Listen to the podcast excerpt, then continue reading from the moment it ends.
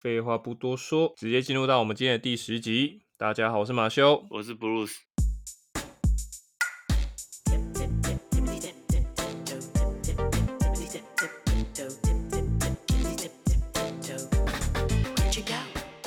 好，那首先还是要先恭喜一下啊！昨天真的是一个非常值得庆幸的一天哦。我们台湾奥运啊，我们的林洋配勇夺金牌，啊我们戴资颖直接啊打进去我们的金牌战哦，真的恭喜这两组哦！我们台湾奥运，台湾体育之光哦。昨天你有看这个奥运吗？哦，有看这两场比赛吗？布鲁斯有啊，当然有啊，干，我们去打一次布马配，酷吧？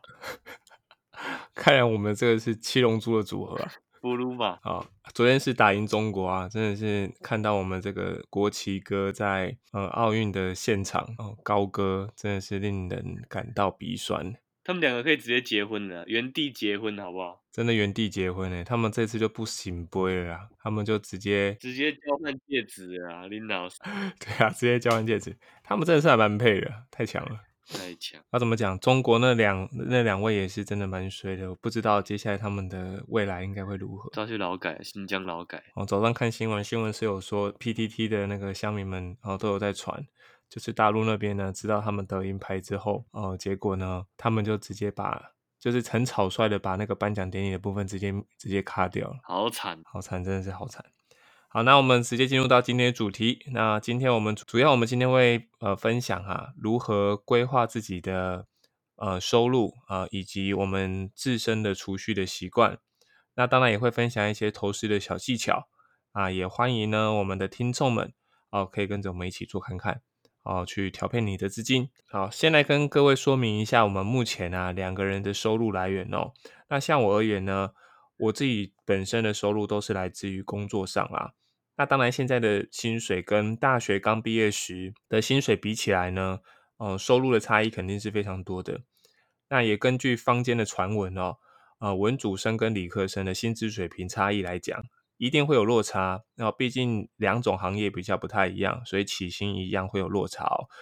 以补教业老师的薪资跟幼儿园教师的薪资相比下来，我个人认为是差不多的哦，因为我们都是靠呃时间去换取金钱的工作类型哦。比较呃，跟努力就会有额外补助、奖金加级的业务人员比起来，真的是比较不太一样。也因为我们是比较像是中小型企业的小资源，属于受雇性质，所以每个月呢都会领相同的固定薪水。当然啦，这个时候节流跟开源都相当重要的。那本集呢，我们没有要任何公审资方的部分，我没有要求资方一定要帮我们加薪哦，只是站在我们这个小老百姓的立场来说。这年头啊，其实赚钱真的是要靠本事哦，哦，绝对不是死赚钱，钱就一定存得下来。由于最近通货膨胀的关系哦，所以每一分钱呐，哦都是非常重要的。如果你的开销大于你储蓄的习惯了，就算你再存一百年。肯定一定还是负债。那在前几集有提到啊，希望这个大学生在出社会时就能培养打工的习惯。那是因为现在以职场的生态来讲，跟校园的温文儒雅的学习风气是相当不同的。大家都会想要过好生活嘛，所以赚钱就成了进步的动力了。哦，这个听起来虽然很俗气，但谁不喜欢有钱呢？相对而言啊，要如何改变自己的思维，以及如何调整自己的价值观？就是变相非常重要的。至于业务性质的工作薪资来源呢，这个我就交给布鲁斯来跟各位分享喽。OK，我相信每个业务性质的工作奖金方式也不同。以我们这种是跟保险公司合作关系的业务，是没有固定薪水的，都是卖出每一件保单所赚取的奖金。保险事业是有其累积性的，所谓凡走过必留下痕迹。现在做的业绩会成为未来的续期奖金，而目前我的收入啊，主要就是微薄的业务佣金啊，每个月拿到的收入都不一样，有点难预测哦，有时候多，有时候少，所以资金运用上要更准确，要更谨慎。尤其啊，在刚开始做业务的时候，没有底薪，也没有客户，在没有底薪的状况下，手头的现金呢，就是你的全部了。如果用完了，可能就要借钱过生活。哦，这个真的太难了。那我们两位啊，也不是什么经济或这个财经管理学系科班出身的哦，所以呃，等等分享的内容多半是我们自己从生活当中去领略出来的。这边呢，下一个警语啊，以免到时候啊，听众们在留言板上留呃嘴的不要不要的哦。所以呢，好，接下来来跟大家分享一下，目前我自己在生活中会碰到的开销来源。其实像我自己多半都是花在饮食跟通勤上。那我平日呢，哦都是节省吃。那假日呢，再给自己一个大餐来好好犒赏自己。这样零零总总加起来呢，大概一个月估计也会花个五六千块哦。嗯呃，应该是算蛮省的啦。那还不包含一些基本的呃电信、通勤、保险以及额外的开支，像是一些耗材跟娱乐消费等等啊。生活品质啊，真的是很重要啊。但当然，现在呢，呃，我们都是属于这个尚未有孩子，呃，跟呃家人还可以工作的状态之下。尤其啊，现在我们的年纪啊，已经快到而立之年了，我们也必须啊，先做好这个理财规划跟挑选好的投资方式哦，也是我们这把年纪需要好好思考的地方。那我现在目前是住在老家，没有外宿，所以像什么房租啊、水电啊，我个人是不需要负责的。反而像是孝亲费，然后每个每个月呢都需要供奉给家里哦哦，那每个人呢一定会碰到相关的问题哦，所以这边又延伸到另外一个话题啊，到底孝亲费呢？呃，在每个人的观念之中，到底需不需要给的？哦，这个就要问看看布鲁斯哦哦，你认为啊，到底需不需要给孝亲费？我觉得量力而为啊。如果今天是小资主，其实很多人的薪水。都是领大概两三万哦，这这种人也是蛮多的。那我觉得量力而为吧。那如果说你薪水是六万到十万之间，你当然可以给多一点啦。那看是你是住家里还是住外面，那应该是可以付多一点啦。哦，以我的开销啊，就是餐费、饮料费、交通费，还有一些额外开销。餐费的话，一天大概会花在三百块左右。交通费不一定，看今天要去哪里。一个礼拜大概会加两次油，饮料的话一天一杯大概四十块左右。不过实际上每天摊下来的开销啊，大概在五百块钱上下，一整天下来，如果没有自装的费用的话，大概每个月的开销会落在一万六到一万八之间。哦，这个都是没有娱乐的费用哦，还不含娱乐费用。其实这样的消费习惯很大的原因就是习惯的养成哦。如果说今天有抽烟的习惯，每个月都还有一笔香烟的费用。如果每天都需要喝一杯星巴克，那一个下一个月下来呀，也是好几千块就去了。我之前有比较不好的一个兴趣，就是去玩夹娃娃机，现在应该是很多都没有开啊，也很多都倒了。哦，那真的以前被那个 YouTuber 啊影响了很多，因为就看他们好像夹了很容易。哦，每次学了几招就想要赶快跃跃欲试，下班途中啊就会去寻个台，看有没有枪位可以捡。哦，有时候不小心失心疯，一天就会夹个五六百块都有，累计下来啊，一个月通常都要花个两三千，一年就是两三万，然后夹了一堆垃圾回家，还好抛在虾皮，什么乐色都有人要买，多少补回来一点。而目前夹了这么多啊。也只能算是小亏了，因为有卖掉嘛，所以是小亏。还好现在都快倒光了，所以现在就没有去加，省下这笔钱。这个啊，就要直接联想到当年啊，我们这个王平董事长啊，哦曾经说过一句话：如果你的薪资啊每个月是低于五万块的，哦，你们就把这笔钱不要捐，不要拿去给家里，把这笔钱拿来自己投资啊。要请这个父母自己想一想哦。哦，你有没有听过这句话？带生意嘛？哎，对对，带生意。那也有一句话影响我非常多，就说啊，我们每天呐省下一包烟的钱哦，我们一个礼拜呢就可以买七包烟了。你认同这句话吗？我认同啊，不过这不是在讲珍珠奶茶吗？是在讲珍珠。我省一杯珍珠奶茶，我一个礼拜就可以喝七杯珍珠奶茶。听起来真的蛮瞎的，可是这是要告诉我们什么？以前有一本书啊，叫做《先别急着吃棉花糖》。有啊，国中不是都要看吗？对，它其实里面有提到一个观念，就是说啊，呃，像有些人他习惯会把大餐，呃，或是把主菜留在最后吃。通常这种把主菜留在最后吃的人，往往啊，他们呢，呃，后续暴涨的这个效益啊，也是非常高的。这个也是我们等一下会跟呃各位分享的，什么叫做复利的概念哦。那以现在目前呃我们两个而言呐、因为薪资呢跟呃收入的来源方式比较不太一样，呃，像我自己个人所使用的方式叫做断舍离心法哦、可以帮助我自己去做储蓄哦。那我个人认为真的是非常有用的哦。我们断的不只是物质，而是内心的欲望哦。我还是说商人的手段真的非常厉害哦。像我们现在听到的啊，买两件打九折，买一罐送一罐哦。在这个消费者不比价的状况之下，就真的会觉得便宜，所以莫名其妙就会囤了一堆东西哦。所以我个人是主张唯心流派的哦，平常是没有用这个记账的软体，所以我的脑袋非常重要啊。以下呢，我会将我所买的东西分成三种大类：需要、不需要啊，跟想要这三大类哦。需要的类型呢，我把它归纳成像是我自己个人要加油的哦，要吃饭的哦，增进自我能力的书籍啊，或是我今天要换眼镜这一种价位合宜，而且符合我经济实力的物品，而且是必需品，我就会直接买下，我就没有特别去比比价了。因为你一旦去比价，你要额外花时间成本哦。但是我如果偶尔逛街呢，看到好看的衣服或是新出的球鞋，尽管广告打得再好啊，东西他说的再怎么棒，我也是不会在第一时间出手的，而是呢会比价再比价哦，评估自己到底需不需要哦。所以这种通常会被我归类在不需要的部分哦，因为没有它啊，我日子一样可以过啊，我可以用之前的东西嘛，未必一定要买新品。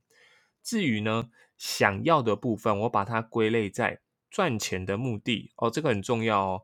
因为啊，我们呐、通常啊，呃，为了赚钱烧脑花时间，但都没有给自己一个目的进行哦。总有一天呢，会消极怠惰啊。所以这个时候，给自己一个适切且满意的目标犒赏自己哦。我个人认为是非常不为过的啊，但也不是鼓励大家现在就对自己说，我要买车，我要买房哦，所以平日都不能花钱，过得自己生活是没有品质的。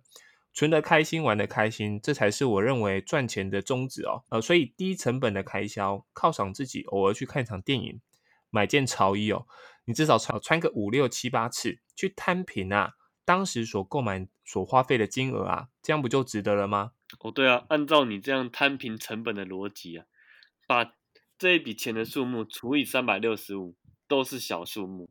那换言之啊，日常开销，一天一杯饮料的开销乘以三百六十五，这都是一笔不小的数目。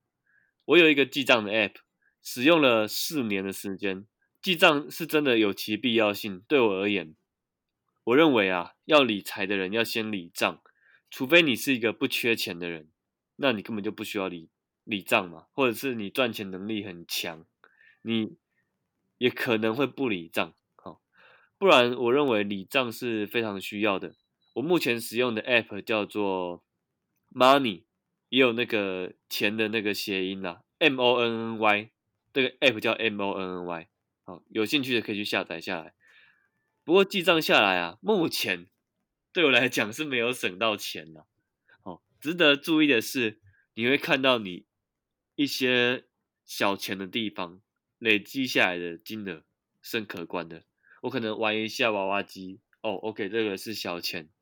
我可能喝一杯可不可，这个也是小钱。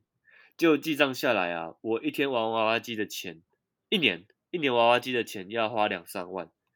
我喝饮料的钱也是花了一万多块，省下来的钱呢、其实我可以去日本玩一趟，感觉也还不错吧。我以前常常买 Seven 的美式咖啡，一杯就是三十五。现在我会在虾皮买绿挂咖啡，一杯大概十块。以上都是有机会可以省下来的，能省则省。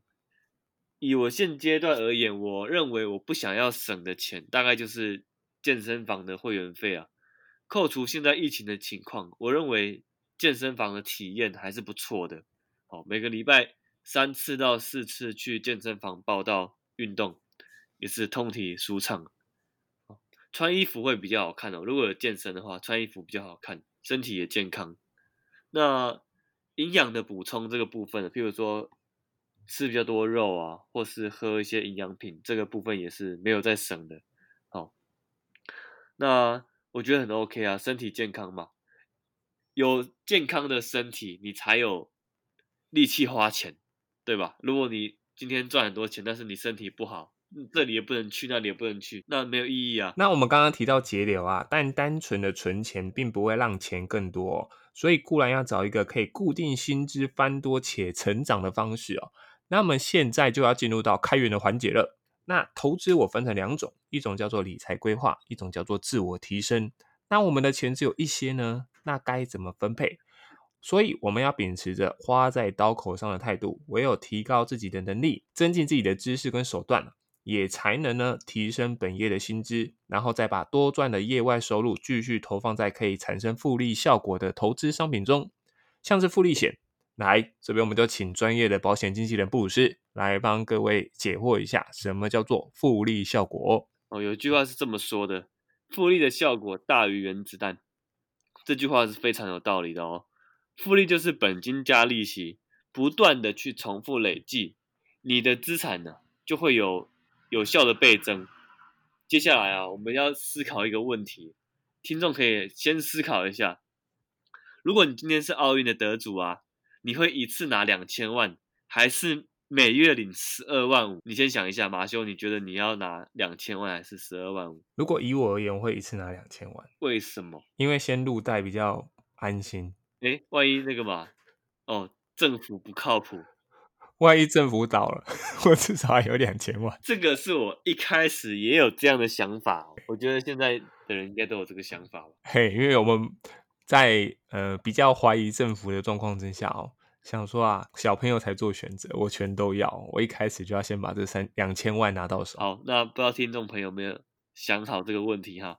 之前啊有介绍过储蓄险在财务保全的功能啊，透过时间的累积，将闲钱放在安全的地方，哪一天这笔钱可能会成为你的救命钱哦。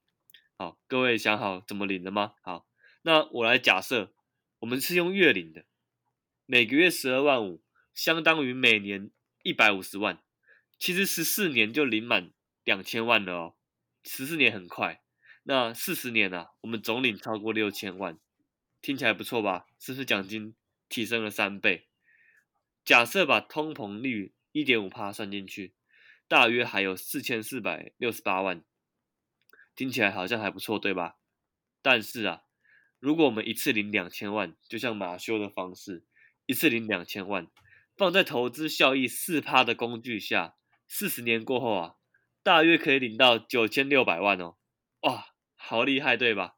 马修的投资效益一定超过四趴以上，可能有四十趴吧。我小菜鸡，不要这样挖坑给我跳。好，反正四趴不会太困难了哦，放在。稳健的投资工具上都可以达成，不会太困难。这只是一个保守的算法，哦。但是啊，如果我们今天在月领的状况之下，一样投资四趴的工具，每个月就是十二万五这样投资进去啊，一样在四趴工具，四十年后啊，大约可以领到一亿四千八百万。有效的运用啊，跟懒人的运用方式，资产差异就是一来一去的差别。今天如果你有赚钱的能力，是不是觉得理财的部分更为重要呢？其实啊，我们以目前呃以投资工具来讲，嗯呃，如果相对安全的，像我们一般的呃，如果你去保一些寿险或者是一些储蓄险，大概它的年报酬大概是会落在五帕以下吧，对吧？嗯，差不多嘛。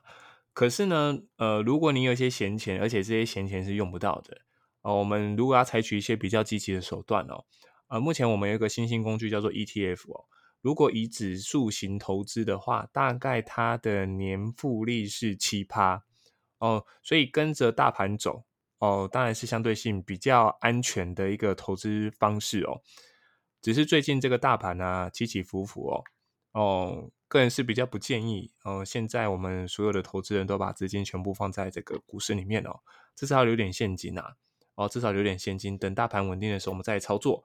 好，那也不论大家是不是想要快点赚，或是慢慢的安心赚哦，风险评估是相当重要的。像是今年上半年哦，我自己个人开始投资股市之后啊，大部分的资金呢，我都会把它放在股海里面浮沉哦，甚至学会如何当冲。啊，我相信当冲这个名词应该对于呃各位听众们呃不陌生哦。当冲的意思呢，其实就是股票可以做当日冲销，也就是可以当日买进哦，当日卖出哦。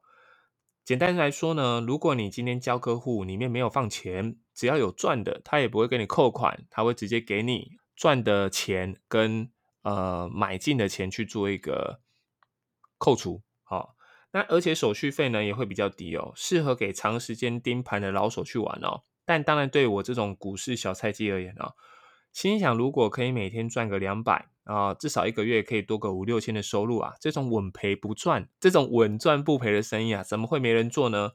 当你啊不了解这档股票的股性跟如何操作时哦，嘿，我跟你讲，就是惨遭滑铁卢的时候啊，我在初入股市啊，也赔了上万块啊，我也买了一个经验哦，后来呢？呃，有一度哦，真的是会很害怕，每次开盘就怕说会不会今天主今天我所买的马上就会跌了。慢慢呢调整一下心态啊，改为长期选股的操作方式。哎，结果呢，我不敢说大赚啊，至少有小赚一些哦。所以呢，也建议各位少年股神们，没有有钱的靠山啊，千万还是不要开杠杆了。之前我们 PTT 乡民有说啊，我们有很多少年股神，因为我们去买了。啊，大家都去当航海王，结果到最后呢，欠了一屁股债，而且呢，信用破产哦哦，所以建议大家都不要，不然呢，大家所乐见的血流成河，真的很有可能发生在你各位身上啊！我就是要看到血流成河，对我也要看到血流成河。我觉得不要用玩的心态去面对股票，我们不是玩股票，我们是投资股票，是吧？啊，嘿，我们是价值投资流。价值投资型，呃，我是股市的新手啊，一直都有人跟我说，投资越早越好，这句话没有错，我是非常认同的哦。投资真的是要越早越好，呃，我也很清楚啊，股票是用闲钱来投资的，不能用玩的心态面对。呃，我现在啊，就是有一点闲钱，就是可以支配的闲钱，可以加点投资一下。我一直对自己说，心态面是很重要，就像是马修刚刚说的，可能会睡不好啊，或什么的。其实我最近都一直睡不好。好，反正不是这个问题。手上持有的股票涨，很高兴，没有错，一直涨，一直涨，哦，一直什么，一直暴雷，一直爽，就大概这种概念。一直涨，很高兴，没有错，但是下跌呢，心态上是要如何去调试？股市啊，起起伏伏，我可以，我觉得我可以接受涨停，我就要能接受跌停。航海王不就是这样吗？一直涨很爽，但是一直跌呢，是不是心情很差？你可以体会吗？马修，你我可以体会，因为我自己就是航海王，完全可以体验那个巨浪起来被冲走那个感觉。嘿，嘿，我们大家都在船上哦。对，哎，当船浮沉的时候，就要相信我们伙伴们也在船上，相信伙伴们应该就不会怕了。我们大家都是库拉皮卡的伙伴，我相信大部分的股民啊，都不是全职的，大部分可能都是想要赚所谓的便当钱。那若是太专注在盘市上面啊，势必会造成工作效率变差，这也不是什么好事。毕竟开盘是九点到一点半这段时间，其实这就是。你工作的黄金的时段嘛，更别说是一些比较没办法分心的工作。我会建议新手不要去一直去要名牌，因为你的涨跌啊都是问来的。赢钱是很开心啊，赢钱你也不会请我啊，对不对？那输钱呢，你可能就一直在那边靠背。如果你输钱一直在那边靠背，我觉得不会有人想要跟你讨论股票的。那你还是自己研究比较实在一点。哦，那没有所谓的早知道炸灾啊，炸灾你就可以啊，哦，所以不要常常在说哦，早知道我就怎样，早知道就怎样，然后这种事情，早知道你就去下那个羚羊配，你就去下羚羊配一百万呐，赚翻了，对吧？你早知道他会金牌的嘛，你也看好他金牌啊，你怎么没有去下他下个一百万？你就至少赚个一点五倍，你也赚五十万，很容易吧？对不对？做好功课啊，其实是先以中长期投资为主。你懂得越多，这就等于是你的筹码。我相信最后的赢家都是各位的。以上是投资，哎，以上是保那个股票的部分。我认为啊，其实投资自己的专业，好好踏实的赚钱比较实在啊。有多少钱做多少事，在你的本业可为自己加薪。好，最后也再次感谢每周都跟我们分享很多人生经验的布鲁斯哦，也提醒各位啊，虽然我们已经降级到二级警戒了，很多地方都开放了，哎，但大家都要记得做好防护措施哦。好，没事就在家支持远征海外的台湾奥运选手吧。那么就跟大家说声再见了，拜拜，拜拜，戴志颖加油，拜拜，拜，加油加油。